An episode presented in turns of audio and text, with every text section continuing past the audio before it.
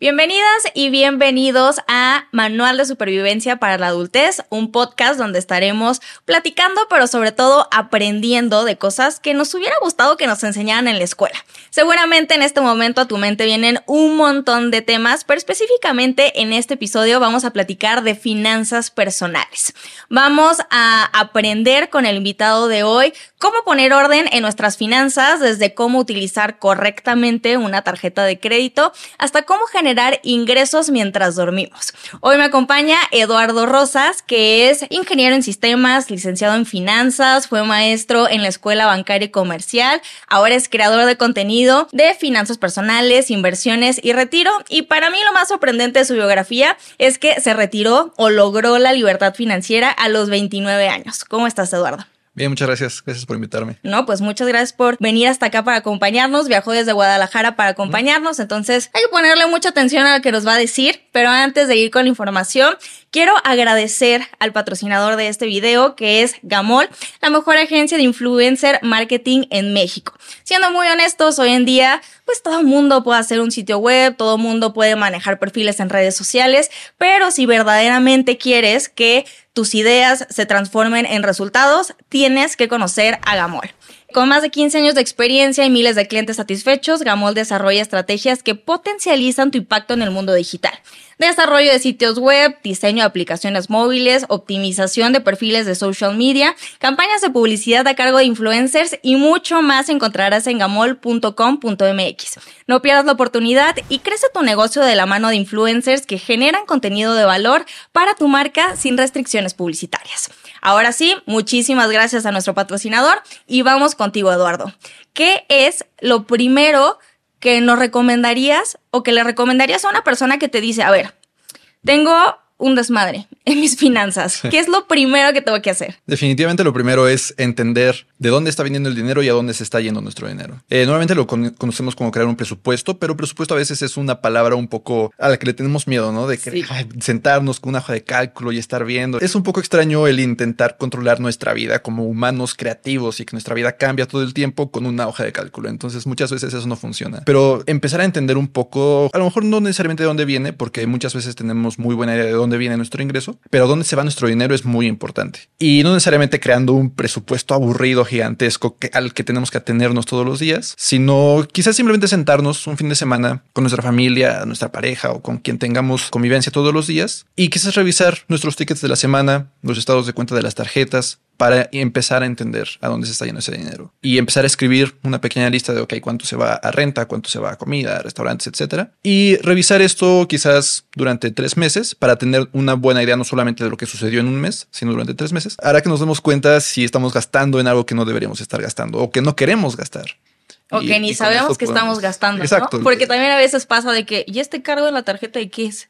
Ajá. Entonces, de esta forma nos empezamos a dar cuenta y se nos prende el foco de que he estado gastando esta cantidad en restaurantes. O sea, yo ni siquiera es mi prioridad o ni siquiera es algo en lo que yo me, me he dado cuenta. Y quizás de ese momento en adelante ya podemos empezar a controlar, incluso sin crear ese famoso presupuesto que muchas veces da miedo, simplemente de forma un poco subconsciente de que no quiero gastar tanto en restaurantes o en X cosa, eh, un poco más consciente el, el, gastar menos en esa cosa. Ok, vamos a poner orden en identificar en qué se nos está yendo el dinero, pero también si ya se nos fue, si ya tenemos deudas, ¿Ahí qué hacemos? Sí, ese creo que es el segundo paso cuando estamos mejorando nuestras finanzas, el empezar a pagar nuestras deudas. Porque en finanzas personales podemos hablar mucho de inversiones y de crecer nuestro patrimonio, pero una de las cosas interesantes es que pagar nuestras deudas es la inversión con un retorno tan elevado garantizado. Porque si invertimos en otras cosas, nos pueden decir, ah, generamos 10%, pero no es garantizado, hay cierto riesgo. Con las deudas, a veces nos están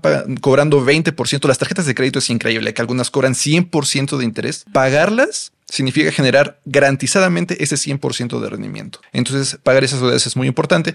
Y para hacerlo, eh, digo, hay varias formas, hay varias técnicas que como personas podemos utilizar. Creo que la podemos dividir de dos formas. Hay la técnica psicológicamente correcta y la financieramente o matemáticamente correcta. La psicológicamente correcta es en la que empezamos a pagar las deudas más pequeñas lo antes posible. Y lo más rápido posible, para que psicológicamente nos demos cuenta que la lista de deudas va decreciendo y nos inspiremos a seguir pagando. De decir, lo estoy logrando. Exactamente, pero eso también está generando un poco de interés adicional porque estamos pagando las más pequeñas que quizás nos cobran intereses pequeños.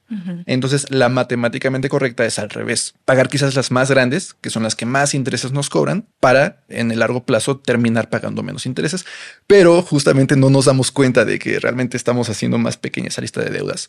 Entonces, digo, cada persona puede decidir cuál, cuál le conviene más. Muchas personas se van justo por esa psicológicamente correcta, porque les inspira a seguir pagando más. E incluso eso, esa inspiración, llega a, a ser mejor que la matemáticamente correcta porque estamos dando más de nosotros para pagar más rápido. Financiera, o sea, ya nos dijiste, psicológicamente hablando y matemáticamente hablando, pero financieramente, ¿tú cuál recomendarías de esas dos? ¿Empezar con las chiquitas o empezar con las grandes? Eh, es que es difícil porque cuando hablamos de finanzas personales, muchas veces nos centramos solo en el lado matemático. Y en finanzas personales no podemos hacer eso porque, como decía, somos personas, somos, tenemos emociones, nos comportamos de forma distinta. Entonces, para diferentes personas no hay una sola respuesta correcta. Okay. Eh, sin embargo, sí, eh, yo puedo contar que yo he hecho una mezcla de las dos. Ajá. Entonces lo que hago es listar mis deudas. Ya no tengo deudas, pero cuando, cuando las tenía, listaba mis deudas de, de las más grandes, de las que más intereses cobraban a las más eh, pequeñas, que es, digamos, la forma matemáticamente correcta, pero además tenía ciertos escalones. Debo 100 mil pesos, mi siguiente escalón es solo deber 95 mil. El siguiente solo debe 90 mil. Y como que hace una mezcla de las dos, de que estoy persiguiendo la siguiente, el siguiente escalón y me ayuda a mantener ese, ese, esa pequeña inspiración necesaria quizás para, ok, no voy a gastar en restaurantes, lo voy a destinar al pago de mis deudas y vas cumpliendo metas eh, como pasito a pasito, ¿no? Entonces está muy bien. Hay que seguir ese consejo, por favor. Todos pónganse a hacer su lista de en qué están gastando, qué deudas tienen y vayan acomodándolas, porque, pues sí, si no, no, no tiene sentido estar escuchando esto si no lo vamos a aplicar. Exacto. Y eh, algo creo que también es fundamental, eh, ya tú me dirás si, si, es correcto o no, en el tema de las finanzas personales, o sea, como que sobre todo en México tenemos cero cultura financiera y cero cultura del ahorro. O sea, como que evidentemente eh, los sueldos que tenemos a veces decimos es que no alcanza para nada. Y, y ahorita con la inflación, que ahorita vamos a platicar de eso, pues menos, ¿no? Vas al súper y sientes así que te están desangrando. Entonces, eh, ¿cómo podemos hacerle para tener un fondo de emergencia? Eh, es muy importante tenerlo, pero siempre, no sé si correcta o incorrectamente decimos es que no me alcanza, es que no puedo ahorrar, es que no puedo. ¿Cómo lo podemos lograr el fondo de ahorro? Sí, es bien importante eh, porque nos impide que ciertos, ciertas cosas fuera de nuestro control impacten en nuestra vida y en nuestras finanzas, ¿no? Y, para hacerlo, creo que podemos, eh, primero, antes que nada, ya hablábamos de presupuesto o de entender a dónde se va el dinero, identificar prioridades. De, hablábamos de restaurantes, quizás ir a restaurantes no es mi prioridad, puedo empezar a dejar de gastar en eso y empezar a destinarlo a lo que sí es mi prioridad, que podría ser justo mejora de mis finanzas personales, principalmente a través de, ya hablamos, pago de deudas, quizás también la creación del fondo de emergencias. Una ley extraña de la, de la que he estado platicando mucho en el canal y que la estoy encontrando por todos lados Ajá. es la ley de Parkinson, que en realidad está creada más para el ámbito de la productividad, porque la ley de Parkinson dice que una tarea va a conllevar tanto tiempo como se le sea asignada, ¿no? Que si tengo que hacer un ensayo y me dan un mes, me voy a gastar el mes completo en hacer ese ensayo. Aplicado a las finanzas es lo mismo. Si nosotros tenemos 10 mil pesos, los 10 mil pesos nos vamos a gastar. ¿En qué? No sé, pero vamos a averiguar cómo gastarnos, gastarnos todos los 10 mil pesos. Entonces, para usar esta ley a nuestro favor, lo que podríamos hacer es desde el principio de una quincena apartar lo que vamos a ahorrar antes de gastarnos en quién sabe qué todo, todo nuestro presupuesto. Entonces es, es el famoso gastar lo que nos sobra después de ahorrar y no ahorrar lo que nos sobra después de gastar. Ciertamente no siempre sabemos cuánto ahorrar al principio. Si ahorramos de más, de pronto ya no nos va a alcanzar eh, el dinero, pero siempre está esa posibilidad de sacar el ahorro. Eh, simplemente el aprovechar la ley de Parkinson es una forma de intentar forzarnos a ahorrar antes de que se esfume todo el dinero, porque como decías, no al final de la quincena, ah, ya no tengo dinero, pero si, no, si lo antes de la prioridad. quincena, ya tú te metes a Twitter o redes sociales y ya tres días antes la gente ya está publicando memes de que ya me urge, ya me urge, o típico de que cae quincena en viernes y es como de que, pues se te hace fácil, ¿no? O sea, ya me, me cayó el dinero ahorita, es viernes, es fin sí. de semana y el lunes dices, ¿qué hice? ¿En qué se me fue el dinero? Todavía faltan otros 14 o 13 días más para que me vuelvan a pagar. Entonces, muy bien. Desde el inicio, desde el día uno, ya escucharon, desde el día uno se tiene que destinar tanto a, eh, tanto presupuesto va para este rubro, tanto presupuesto va para lo otro, y no simplemente ahorrar lo que nos sobra, porque pues normalmente no sobra. Oye, y hablando de memes y todo esto, ayer justo de que vi un meme que seguramente tú también los has visto, que típico que dice, ya le entendí a la vida el chiste es no nacer. Y ayer justo vi uno que decía, ya le entendía las tarjetas de crédito, el chiste es no usarlas. Me dio risa, pero es falso, ¿no? Es, eh, digo, es de nuevo, finanzas personales es muy personal, entonces cada persona puede decidir si usar tarjetas o no. Lo cierto es que las tarjetas de crédito tienen muchas ventajas sobre el efectivo, sobre tarjetas de débito mismas. Eh, si, por ejemplo, compramos una lavadora con una tarjeta de crédito, normalmente la tarjeta de crédito viene con beneficios como que se extienda la garantía. Si el fabricante me da un año, a veces la tarjeta de crédito extiende otro año adicional. O si compro un teléfono y me lo roban saliendo del centro comercial, muchas veces la tarjeta cubre ese tipo de, cosas y podría regresarnos el dinero. Eh, que me encontré lo mismo que compré ayer, más barato, algunas tarjetas cubren y te regresan la diferencia. Entonces tiene sus grandes ventajas, pero está la enorme desventaja de que Normalmente nos dan líneas de crédito superiores a nuestros ingresos y si no sabemos usarlas correctamente nos gastamos todo y nos endeudamos. Y las tarjetas de crédito, como ya decía, cobran intereses enormes. Sí, que creemos que es una extensión de nuestra cartera y que a la hora que llega el estado de cuenta decimos, ah, ¿y ahora cómo lo voy a pagar? Sí, eso es lo que debemos de evitar, sentir que es dinero adicional que tenemos, porque no es así. Simplemente tenemos que usarlas tal como usaríamos el, el efectivo.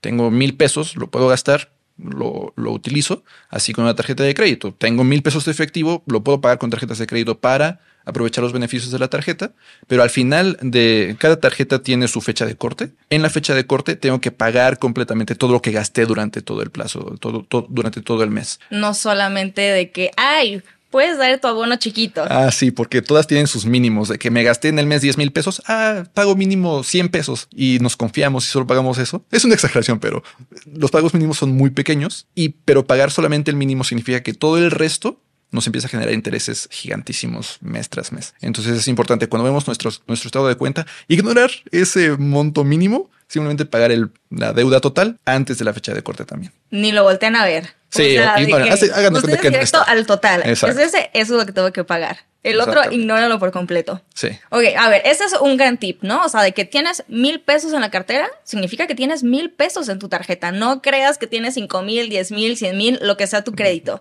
¿Qué otro consejo eh, nos puedes dar para utilizar correctamente las tarjetas de crédito? Porque sí, si bien son una gran herramienta, pero nadie nos ha enseñado a usarlas. Fíjate que podríamos usarlas de diferentes formas. Normalmente eh, recomiendo que si somos muy principiantes en el uso de una tarjeta de crédito, nos limitemos a usarlas, por ejemplo, eh, para pagos grandes, para aprovechar esas ventajas que mencionaba, que los seguros, que protección de precio, etcétera. Y conforme nos vamos eh, acostumbrando a ver mi estado de cuenta, pagar a tiempo, no generar intereses, empezar a usarlas ahora sí como ese reemplazo del efectivo. Para no andar cargando el efectivo, por ejemplo, para algunas tarjetas generan puntos y eso eventualmente puede hacer que me ahorre ciertos porcentajes cuando hago compras. Eh, entonces, creo que es irnos acostumbrando poco a poco, no de entrada a usarla como reemplazo del efectivo, sino a, acomodarnos y, saber que somos responsables. Y si no lo somos, ahora sí, no usar la tarjeta de crédito, cortarla, cancelarla.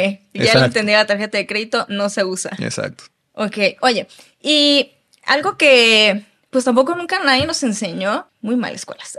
bueno, las personas que estudian finanzas, este, bueno, ni siquiera existe en su programa, pero ¿cómo podemos elegir correctamente una tarjeta? Y me voy incluso un pasito atrás, ¿cómo podemos elegir correctamente un banco? ¿No? En México tenemos un abanico de posibilidades. Yo mi primera cuenta de banco la saqué en el banco que estaba más cerca de mi casa, que me quedaba caminando. O sea, yo por eso fui ahí, pero creo que no fue como la característica que tuve que haber buscado en un banco, ¿no?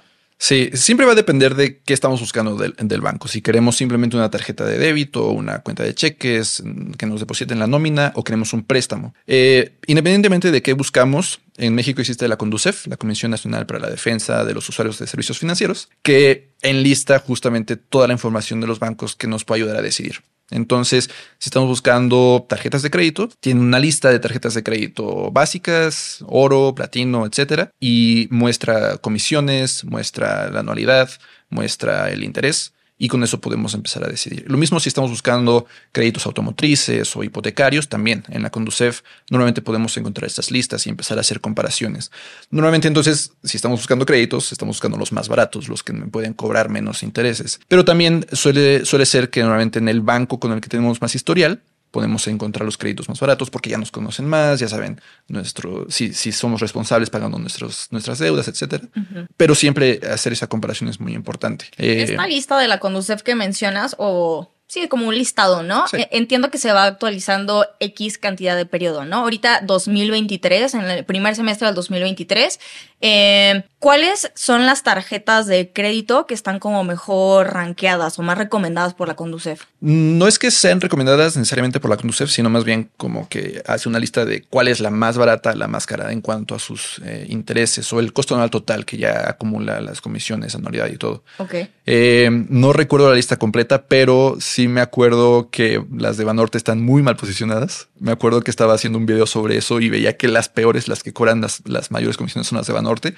Eh, pero también hay que recordar que esto solamente contempla los intereses y hablamos de que si usamos correctamente la tarjeta de crédito no nos cobran intereses. Entonces es solamente una cosa adicional a tomar en cuenta, pero si yo uso correctamente la tarjeta de crédito, no importa que sea la más cara en cuanto a intereses, no me va a importar porque no voy a pagar un centavo de interés. Bueno, calma, estamos aprendiendo. Aquí prueba y error. O sea, primer mes, ya, ya, ya, ya escuchan el consejo de Eduardo. Utilizan ahí poquito y ven cómo les sale, pero igual y no nos sale y sí nos cobran intereses. Entonces, ok, va norte de las eh, que tienen los intereses más altos.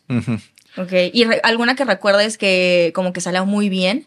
Eh, digo, para elegir una tarjeta, de nuevo, muy personal, cada persona busca, porque no necesariamente es solo las, los intereses, sino que estoy buscando. Si yo quiero que me dé puntos cada, o, un cashback cada que yo haga una, hago una compra y me regrese 1% o 2% de cada compra, hay algunas que lo hacen y muchas que no lo hacen. Entonces quizás me enfoco en esas. Eh, BBVA, por ejemplo, tiene su programa de puntos. Eh, hay una de HSBC Tunao que tiene un, programa de, cashback, eh, pero si no estoy buscando cashback, a lo mejor estoy buscando beneficios en viajes, pues busco tarjetas completamente diferentes y así, dependiendo de qué beneficios estoy buscando, y empezar a comparar, ok, estas me dan esos beneficios, cuáles me cobran anualidad, cuáles no, qué anualidad me están cobrando. Entonces es muy importante porque si yo no quiero pagar anualidad, empieza, empiezo a eliminar algunas opciones. y pues ya, después, como la mitad, ¿no?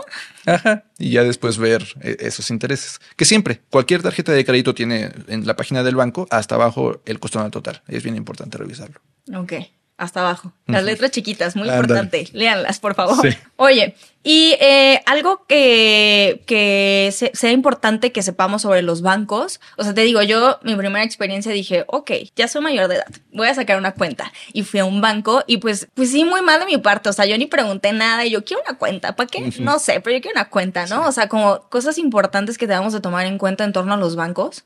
En este tipo de cuentas siempre es importante preguntar por qué comisiones cobran, porque en 2023 es extraño que muchos lo hagan, pero hay bancos que te cobran por no tener montos mínimos. Y cuando hay un montón de opciones allá afuera que ya no lo hacen, bancos eh, como tales, regulados como bancos o nuevas fintechs que nos permiten tener cuentas de débito que no cobran ninguna comisión por montos mínimos o por que tenemos que usarla tres veces al mes o algo por el estilo. Si una de esas tiene una comisión de ese estilo, hay muchas opciones allá afuera que ni siquiera deberían de hacernos considerarlas. Eh, adicional a esto, y digo esto quizás un poco más enfocado al ahorro, casi ninguna cuenta, o si, si no es que ninguna cuenta de un banco establecido como tal en México genera intereses.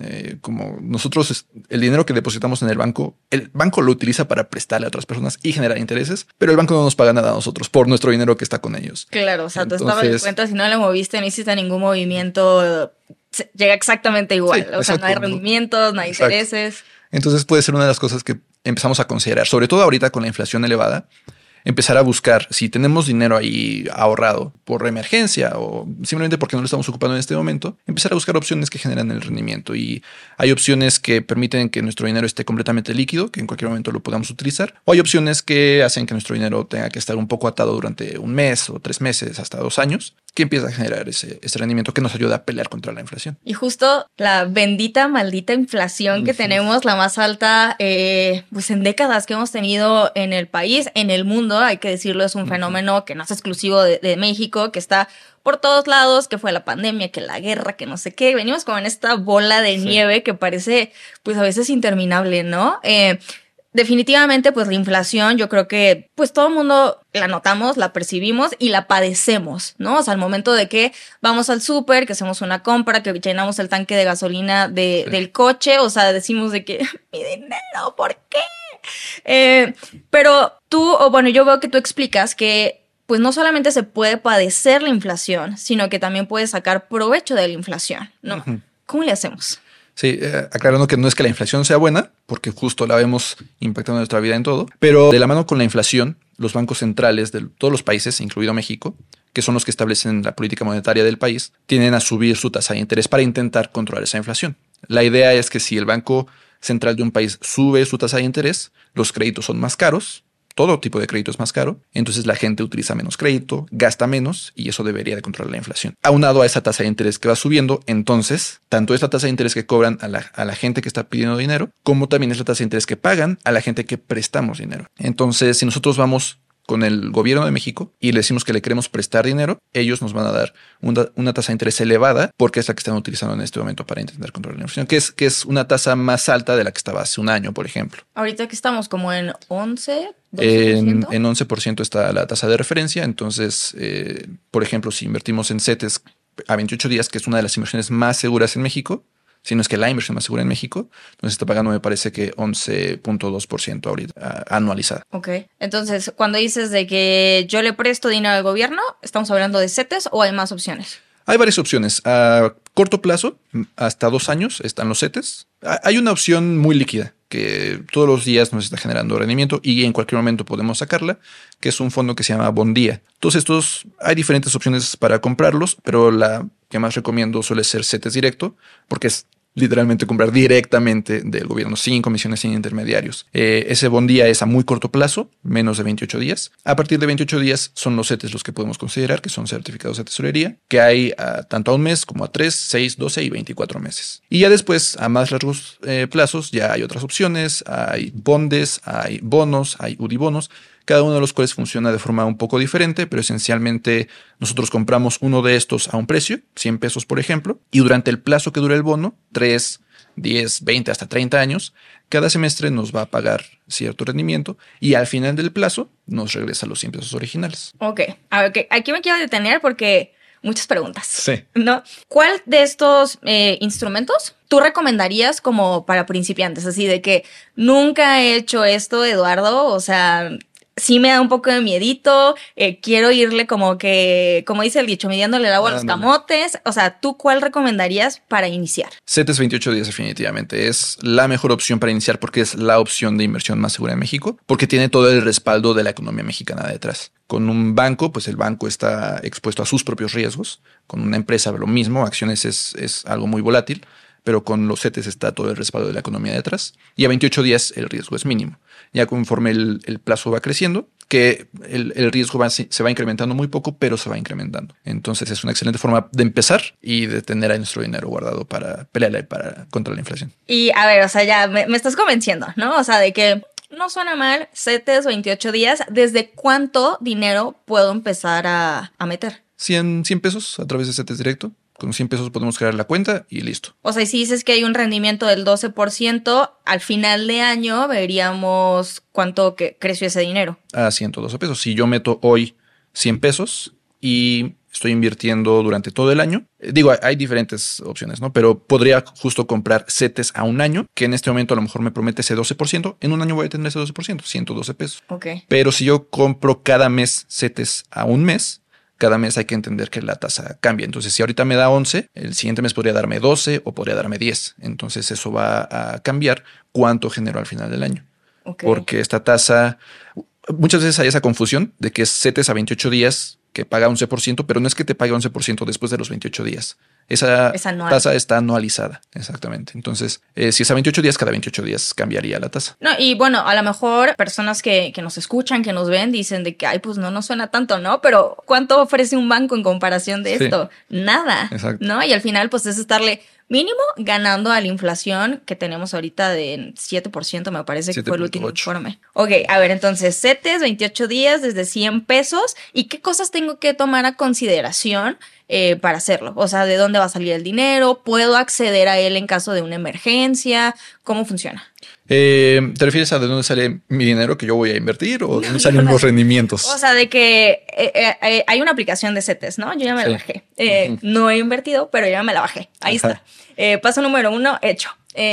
entonces, pones de que quiero hacer tal transacción y tal. O sea, ¿cómo yo mando el dinero al banco? Cuando tú creas tu cuenta de CETES directo, te piden obviamente datos de de todo tipo, ¿no? De dónde vives, de tu nombre, de dónde vienen los ingresos, etcétera. Y te piden tu cuenta de banco. Entonces tendrás que tener una cuenta de banco antes y solo desde esa cuenta de banco puedes transferir. Entonces tú tienes tu cuenta en cualquier banco. Cuando creas la cuenta de CETES Directo es como si crearas una cuenta en otro banco. De hecho es Nacional Financiera y te da tu clave, te da tu número de cuenta y así como harías cualquier otra transferencia a cualquier otro banco, haces una transferencia a tu cuenta de, de CETES Directo y automáticamente en cuanto llegue ese dinero, se invierte en lo que mencionaba Bondía, que es un fondo líquido. Todos los días está generando rendimientos. Okay. Pero también desde la aplicación o desde el sitio de cetesdirecto.com podemos hacer instrucciones de compra de CETES o de bonos o de bondes al plazo que nosotros decidamos.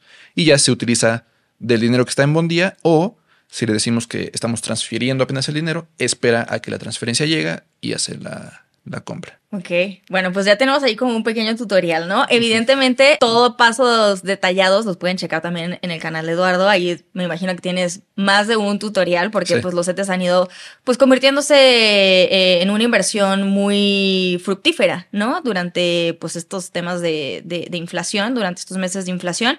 Entonces, aquí está una pequeña introducción a cómo lo podemos hacer. También si quieren checar ya como más a detalle qué le tienen que picar, qué botón sigue y tal, pues ahí lo pueden checar en tu canal, ¿no? Perfecto. Otra opción que, que, podamos utilizar para sacarle provecho a nuestro dinero con el tema de la inflación.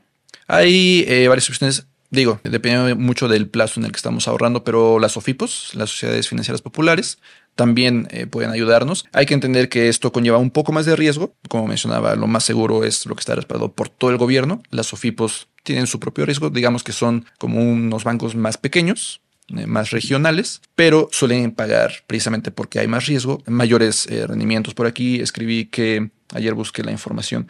Hay una Sofipo que se llama Cubo Financiero, que está pagando 13.7% si ahorramos a 18 meses. Hay otra que se llama Financiera Sustentable, que está pagando ahorita 14.55 si ahorramos a dos años. Entonces están pagando más que los CETES. He entendido que hay un poco más de riesgo, pero están bien respaldadas, bien reguladas y todo. Existe un seguro en México que se llama Prosofipo, que cubre nuestros ahorros. ¿Hasta qué monto? Hasta 25 mil UDIs, que en este momento son 194 mil pesos. Entonces, si nosotros tenemos esa cantidad o hasta esa cantidad y por alguna razón la Sofipo desaparece, este seguro entra y nos regresa nuestros ahorros. Y en caso de que seamos muy afortunados y tengamos más de 190 mil, 194 mil pesos para invertir, lo que pregunta, pudiéramos de que poner en una Sofipo 194 y en otra 194 y así no corremos riesgo de que hay algo pasó y ya mi dinero ya no está. Exacto. Muy bien. Excelente estrategia. Bueno, a ver, ahora pasemos al, al tema del retiro. Porque, ok, ya vimos un poquito de, pues, cómo poner, empezar a poner orden en nuestras finanzas. No sucede de un día para otro. Eduardo nos comentaba de que, pues, igual va a ser un proceso de meses, ¿no? De que estar checando tickets, estar checando como hábitos que tenemos, empezar a cambiarlos y tal. También ya pasamos por todo este tema de, las tarjetas, eh, consejos de cómo usarlas, leer las letras chiquitas, muy importante. Cómo, pues, sacarle provecho a nuestro dinero en la inflación, pero también como de que pensando ya como más a largo plazo no de que ahorita, ¿no? ¿Qué, tengo que hacer ahorita? Sino, pues en 10 años, 20 años, 30 años, o sea, nuestra generación no va a poder tener un retiro como lo tuvieron nuestros papás, nuestros abuelos. Varias preguntas aquí. Primero, ¿qué podemos hacer? Evidentemente, guíanos, explícanos, enséñanos y también cuéntanos tú cómo le hiciste para a los 29 años. O sea, menos de 30 años. Wow, qué impactante. Felicidades. Gracias. Lograr la libertad financiera. Sí, lo que podemos hacer, digo, eh, si, hemos tenido o tenemos un empleo formal, tenemos nuestra FORE. Entonces, esa FORE ya está, de hecho, usando la ley de Parkinson que hace rato mencionaba, que nos fuerza a ahorrar, porque ya nos está restando de, nuestra, de nuestro sueldo una parte para ahorrarlo para nuestro retiro. Pero es cierto que no va a ser suficiente si solo dependemos del Afore, nuestro retiro vamos a recibir menos dinero del que estamos acostumbrados a gastar, ¿no? Entonces podemos empezar a complementar este plan por defecto que podríamos tener o que no podríamos tener porque muchas personas quizás no tienen un Afore a través de instrumentos eh, adicionales. Digo, siempre, aunque no tengamos un Afore, podemos voluntariamente ir a crear la nuestra. Y dar las aportaciones voluntarias. Y voluntariamente aportar, exacto. Eh, pero creo que si en algún momento decidimos que queremos hacer aportaciones adicionales a nuestro retiro, más bien podríamos considerar eh, una estructura que en México se llama Plan Personal para el Retiro, que tiene sus ventajas fiscales, de que todo lo que aportamos a un plan personal para el retiro lo podemos deducir de nuestros impuestos para pagar menos impuestos al final del año y si ya los pagamos porque nos, nos lo retienen en nuestro trabajo, nos lo tienen que regresar eh, por ahí de abril cuando hacemos la declaración anual. Eh, y la ventaja de un plan personal para el retiro es que normalmente nos permite invertir un poco más arriesgadamente que una Afore. Y es ventajoso porque estamos hablando del retiro y para muchos podría estar a 20, 30, 40 años ese riesgo se minimiza cuando estamos invirtiendo o ahorrando en el largo plazo. Entonces, eh, aunado a esto, este riesgo adicional puede hacer que nuestros ahorros crezcan aún más. Lo cierto es que muchos PPRs que existen piden montos mínimos bastante elevados. Eh, por ejemplo. Recuerdo que Sura pide 50 mil pesos para, para crear tu, tu, PPR. Recuerdo que Actinver pide 20 o 30 mil pesos. Entonces son montos considerables, mientras que nosotros podemos aportar montos mucho más pequeños para el Afore, pero quizás es una buena idea empezar a ahorrar hasta tener esos montos mínimos para crear nuestra cuenta en el PPR que nosotros decidamos. Eso, todo esto, estos dos, Afore y PPR, sí es que estamos eh, buscando retirarnos justo hasta los 60, pero eh, si estamos eh, intentando o queremos retirarnos antes, podríamos hacer lo que yo hice, que es invertir no a través de estos instrumentos o estos, estas estructuras, sino de nuestra cuenta a través de una casa de bolsa. Tengo que aclarar que cuando hablo de retiro no me refiero a que dejamos de hacer cosas. Eh, de hecho, eso es terrible. Eh, hay varias investigaciones que dicen que cuando una persona deja de sentirse parte de la sociedad o productivo de una forma, su salud decrece. Entonces es muy peligroso en, en algún momento dejar de hacer cosas, eh, siempre tenemos que estar buscando ser activos físicamente, mentalmente, estar como sintiéndonos parte de una sociedad. Claro, gran adult tip. Eh, exacto. Entonces. no, no, no piense que ya nada más porque ah, ya no tengo la obligación de trabajar, ya simplemente dejamos de hacer cosas. No, yo creo que también es muy sano, pues. Eh, seguir acá como carburando, ¿no? O sea. Sí, sí, no, no solo muy necesario, sino se desarrollan muchas enfermedades eh, cardiovasculares. Digo, no soy doctor, obviamente, ¿no? Pero lo he leído, he leído sobre eso y sí.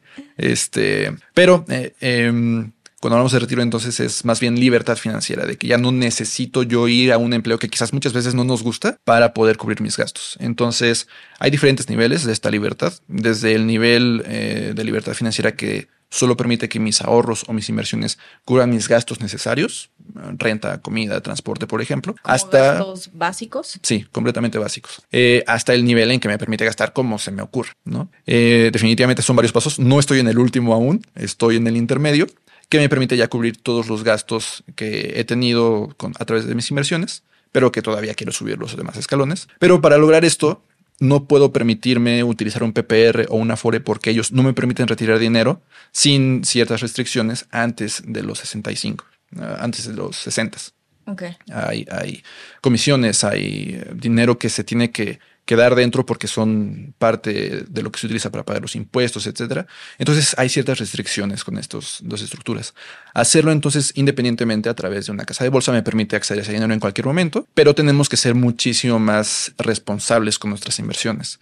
Tenemos que aprender más sobre inversiones, no solamente le estamos dando el dinero a un Afore o a un PPR, tenemos que nosotros decidir en qué invertir, que no es tan difícil como suena, podemos crear ciertos planes pero la idea es, eh, lo más importante creo, más allá de decidir en qué invertir, es mantener la cabeza fría, porque lo vimos el año pasado con caídas en acciones de todo el mundo, por la guerra, por todo lo que se, vivió el año pasado. Y la gente entra en pánico y vende sus inversiones y eso es terrible, está dañando su, patrimonio. Entonces creo que más allá, lo que también mencionaba hace un rato, más allá del ámbito financiero o matemático de en qué voy a invertir, es mi psicológico. psicológico, mi comportamiento con mis inversiones y saber que mis inversiones van a estar bien en el largo plazo. Oye, a ver, o sea, hablábamos de que invertir en CETES a 28 días podría ser como el nivel 1. Ajá. O sea, ¿qué nivel sería ya estar en una casa de bolsa?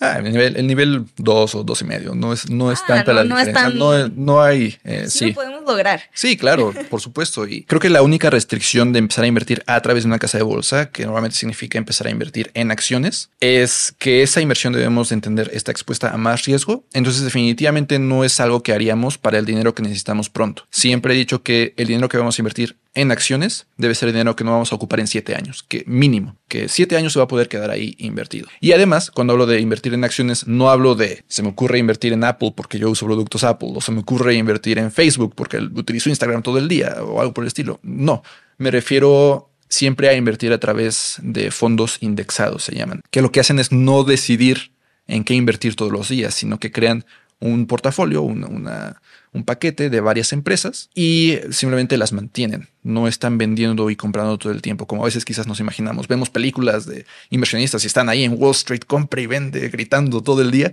Esa no es la forma en que estoy hablando que invirtamos. Eh, simplemente es comprar uno de estos no vamos a hacer de Wall Street entonces. No, no, no. simplemente es comprar uno de estos fondos indexados y mantenerlo ahí siete años mínimo y quizás invertir cada, cada mes o cada quincena, cada que podamos, añadir más a este tipo de fondos indexados, que de nuevo junta a una gran cantidad de empresas y eso permite que si a una de esas muchas empresas le va mal, no impacta tanto a todo mi, a todo mi patrimonio. Ok, o sea, em, nos mencionabas, ¿no? Como para elegir una tarjeta de crédito, pues varía de acuerdo si tú quieres, este, para el ahorro, para viajes, para puntos, para elegir un fondo indexado eh, también existen como ciertas características que tenemos que tomar en cuenta o ahí sí hay como de que una lista de que estos son en los que tienes que meter tu dinero. Claro que debemos de considerar, ¿no? Este, para empezar, no todo nuestro dinero debe de irse siempre a acciones, eh, pero también cuando estamos considerando fondos indexados, debemos de, de buscar que estén bien diversificados. Por ejemplo, quizás hay fondos indexados que invierten solo en tecnológicas o solo en hoteles o solo en bancos. Y estamos viendo ahorita crisis eh, con los bancos. Definitivamente no sería buena idea estar invirtiendo solo en los bancos. Entonces buscamos uno que esté invirtiendo en, sin, sin buscar un sector en particular. Uno muy, muy famoso es el índice S&P 500 que junta las 500 empresas más grandes en Estados Unidos está indexado, simplemente lista a las 500 más grandes o de las 500 más grandes y las mete al, fondo sin tanto decidir, ah, es que este está en cierto sector o este en otro, etc. Esa es una buena forma de hacerlo. Pero también no solo diversificar, en ese caso solamente es Estados Unidos, pero también hay fondos que invierten en todo el mundo. Hay entonces eh, fondos indexados que invierten no solo en Estados Unidos, sino literalmente en cuarenta y tantos países, ¿no? Y solo tenemos que hacer una compra. Hace poco hablé de un fondo que literalmente en una casa de bolsa podemos encontrar como VT, que junta más de 9000 empresas en más de 40 países. Entonces son inversiones impresionantes porque me parece que en este momento son 1.700 pesos los que cuesta comprar este fondo podemos comprar más, obviamente, pero con solo 1.700 pesos estamos invirtiendo en más de 9.000 empresas en más de 40 países y es una forma muy diversificada de invertir. Si le va mal a un país, no importa porque tengo otros 40. Si le va mal a una empresa, tengo otras 9000. Entonces no impacta tanto. Ok. Estoy así como que comparando, ¿no? O sea, lo de los CETES nos contabas también, o sea, desde 100 pesos, o sea, ya podemos empezar. Y acá, eh, en una casa de bolsa, nos platicas el costo del VT, del fondo indexado VT 1700, pero pues, ¿cuál es lo mínimo que podemos para ya decir, yo invierto en la bolsa.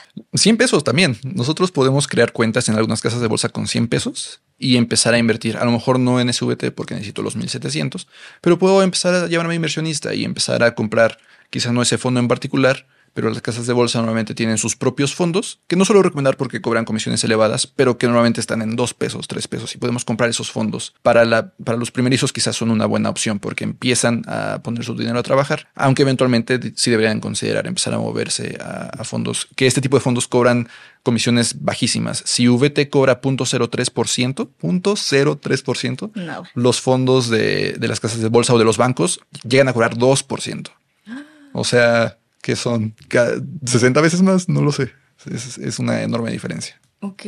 Y a ver, o sea, aquí habemos de todo, ¿no? A lo mejor algunos más experimentados, otros principiantes, pero enfoquémonos como en, principiantes. O sea, yo quiero empezar a invertir en la bolsa este 2023. Se ha convertido en uno de mis nuevos propósitos de año. Em, ¿Qué fondo o qué empresa nos recomiendas? justamente este tipo de fondos son ideales. Eh, hay una forma un poco muy sencilla y quizás muy simplificada de decidir cómo invertir. De nuevo, si estamos hablando de invertir en el largo plazo, siete años o más, que es utilizado nuestra edad. Hay una, hay una regla que se llama la regla del 110, que simplemente es restar 110 menos nuestra edad. Y el resultado es lo que tenemos que invertir en acciones. Por ejemplo, yo tengo 30, restaría 110 menos 30, resultado 80, 80% de mi inversión la destino a acciones. El resto, 20%, a algo seguro, como CETES o como bonos. De esta forma, cada año obviamente va cambiando porque cada año cumplo un año más. Entonces restaría la cantidad, exacto, restaría la cantidad que invierto en acciones. Y eso es bueno porque conforme pasa el tiempo, como personas añadimos responsabilidades, de pronto tenemos hijos o tenemos hipotecas o el retiro se acerca, queremos invertir de forma menos riesgosa. Entre más joven nos vamos por inversiones de mayor riesgo o que conllevan un periodo más largo y entre más adultos nos vamos haciendo, va, eh, pues nos vamos enfocando más en inversiones de bajo riesgo. Exacto. Y en cuanto a ese porcentaje de acciones, justamente utilizar ese VT o podemos buscar VOO que está indexado a ese S&P 500 de las 500 más grandes en Estados Unidos y listo, o sea, usar ese porcentaje. De nuevo, es una simplificación muy grande porque dos personas de 30 quizás son, seguramente son completamente diferentes, entonces deberían invertir de forma diferente, pero es un buen primer paso. Aquí está el mejor ejemplo, tú tienes 30, yo tengo 30 y yo no tengo, yo ya no estoy retirada. O sea, yo trabajo todos los días. Digo, yo también, como decía, pero, pero justo. Pero yo sí tengo que hacerlo, Eduardo. Bueno, pero esta diferencia, a lo mejor tú tienes que invertir diferente que yo, aunque tengamos la misma edad. Entonces, mientras que es un buen primer paso esta regla del 110 y te pone por delante de mucha gente que ni siquiera tiene un plan, sí hay que empezar a, a buscar un plan más específico, ¿no? Si, por ejemplo, tú te da más miedo invertir, aunque tu regla del 110 diga que debes invertir 80 en acciones, bájalo a 70 o bájalo a 60 tú puedes ir decidiendo qué porcentajes te convienen más. Aquí es donde vas aplicando ya la psicología. No, no te vas 100% matemático, igual te da miedito, no importa, bájale poquito, ya aprendiste, ya agarraste más confianza, súbele y así. Exacto. Pero está muy buena la regla del 110, acuérdense, 110 menos la que tengan, el resultado es lo que tienen que invertir en inversiones a largo plazo y el restante como en inversiones más sencillas, de bajo riesgo, CETES, por ejemplo. Exacto. Ok.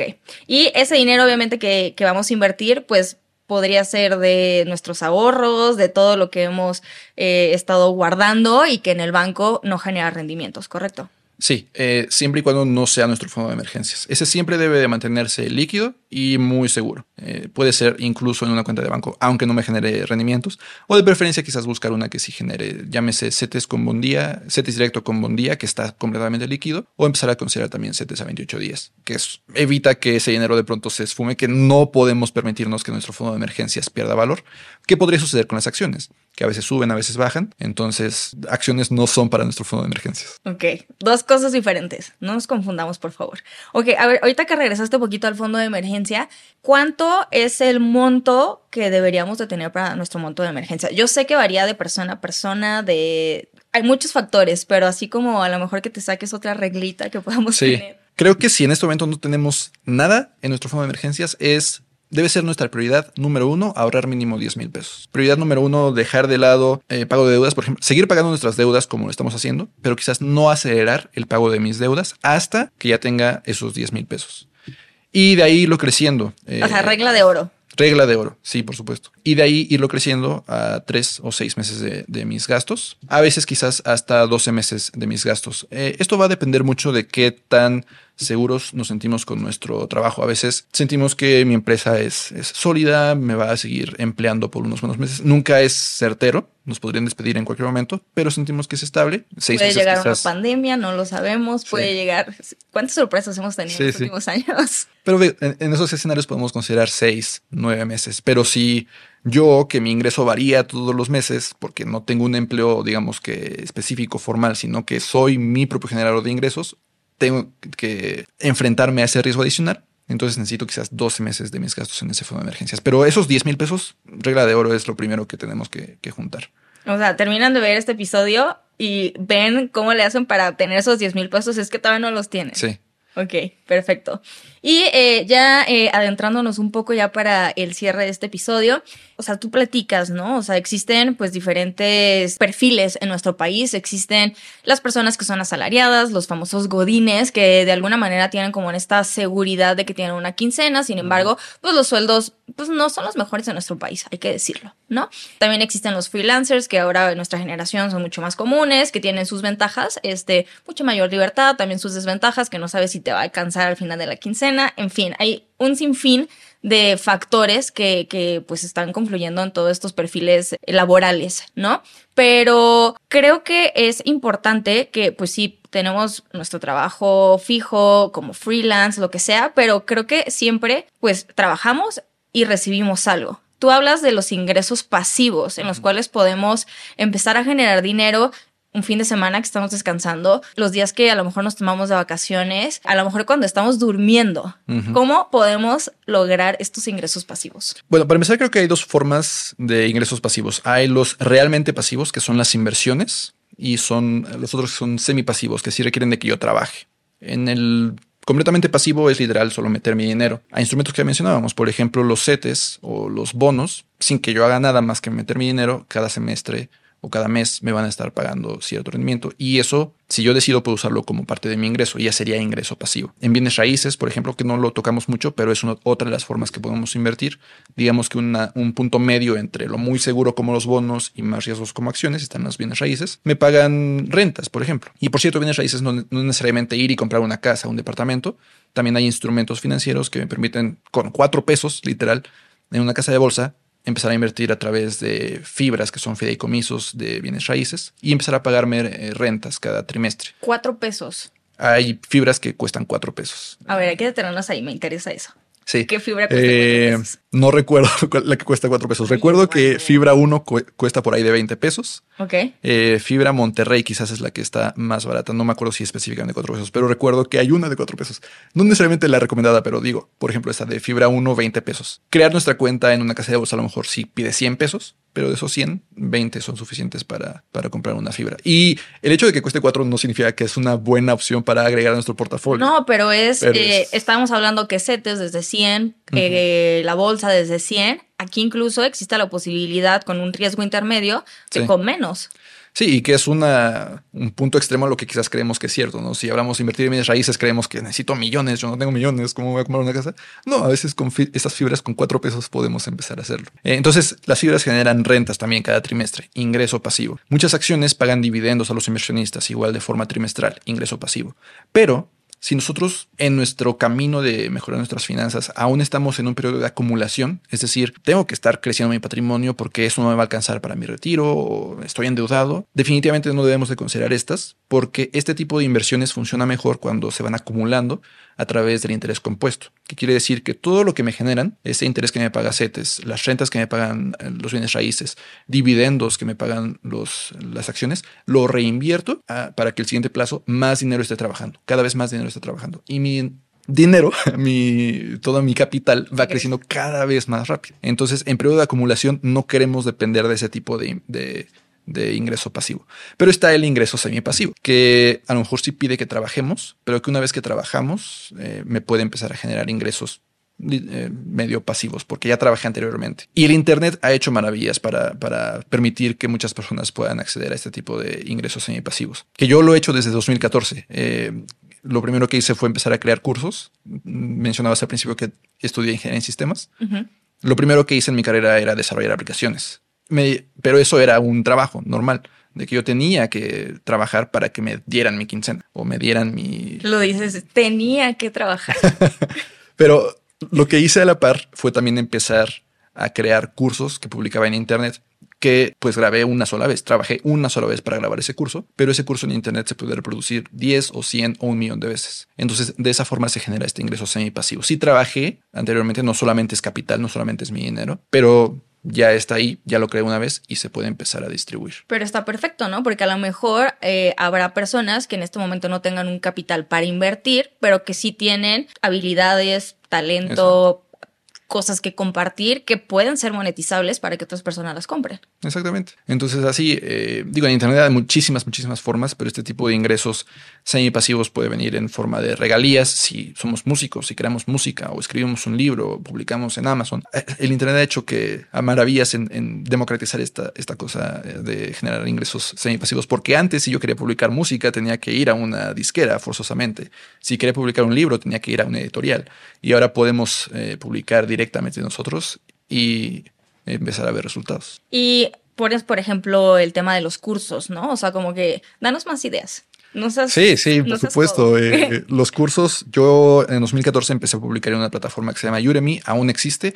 Creo que mis cursos siguen ahí, pero ya no me dedico a eso. Pero los cursos ahí se publican y Udemy es una un marketplace. Hay muchísimos, muchísimos cursos. Podemos ir y buscar de cualquier cosa. Y cada vez que un curso tuyo se vende, eh, te, te da Udemy el 50% si se vendió a través de ti, el 25% si se vendió a través de un afiliado, por ejemplo. No sé, también eh, para gente que a lo mejor ya tiene un poco de audiencia, podemos empezar a utilizar referidos, que estoy hablando de este micrófono, por ejemplo. Y quiero decirle a la gente que lo compre. Digo, no, no necesariamente, no, pero este puedo decirles que hay un enlace de, de- No se Amazon. preocupen. No es, Sí, no, es mención pagada. Eh, pero en Amazon podemos crear nuestra cuenta para ser referidos o afiliados de Amazon. Cada que alguien vaya a mi link de este micrófono y lo compre, me va a dar Amazon una pequeña comisión y también lo estoy haciendo de forma semi-pasiva. Eh, YouTube mismo, yo estoy creando contenido en YouTube. YouTube genera ingresos por los anunciantes que se muestran en, en los videos. Eh, much- muchísimas opciones, digo. eh, si, si nosotros queremos vender, eh, co- conozco a varias personas que son eh, diseñadores gráficos, entonces ellos lo que hacen es o vender eh, fondos de pantalla para las computadoras o sus teléfonos a través de, hay una plataforma que se llama Gumroad, G-U-M-R-O-A-D.com, Ok. que ahí podemos publicar prácticamente cualquier cosa. Quiero vender mi libro a través de ahí, lo puedo hacer. Quiero vender un formato de Excel para calcular, llevar tu presupuesto, lo puedo publicar ahí. Quiero vender mis fondos de pantalla, ahí quiero vender. Hay un, hay un creador eh, que se llama Gal Shear, que él vende en- en- para, para tabletas, hay una aplicación para diseñar y dibujar, y él vende pinceles digitales, que es una de las cosas que hace el Internet, ¿no? Ya no necesito yo tener una fábrica de pinceles y un almacén para mis pinceles y distribuir los pinceles. Simplemente hago un documento en mi computadora, lo subo a Gumroad o a muchas otras plataformas y se distribuye muchas veces. O sea, aquí el chiste es ponernos creativos. Sí. Ver qué, qué talentos tenemos, en qué somos Exacto. buenos, qué podemos inventar, ¿no? Ahí los pinceles esos, no sé si se los ha inventado él o no, pero pues ahí ver como de que cuál es el mercado, qué podemos ofrecer y empezar a generar estos eh, ingresos semipasivos o pasivos para no depender de que trabajé ocho horas y me pagaron ocho horas, ¿no? O sea, trabajé a lo mejor un día completo y eso se va a seguir vendiendo seis meses, seis años, no sabemos. Sí, exacto, porque el Internet eh, quita las restricciones del mundo físico, del el espacio y del tiempo. Si yo, por ejemplo, quisiera dar mis mismos cursos en una escuela, primero en un salón caben 30 personas, 20 personas, 100 personas y ya, no más. Y además, cada clase me toma una hora quizás. Entonces, tengo cierto límite de tiempo, cierto límite de espacio que no existe en Internet. Desafiando la física. Claro.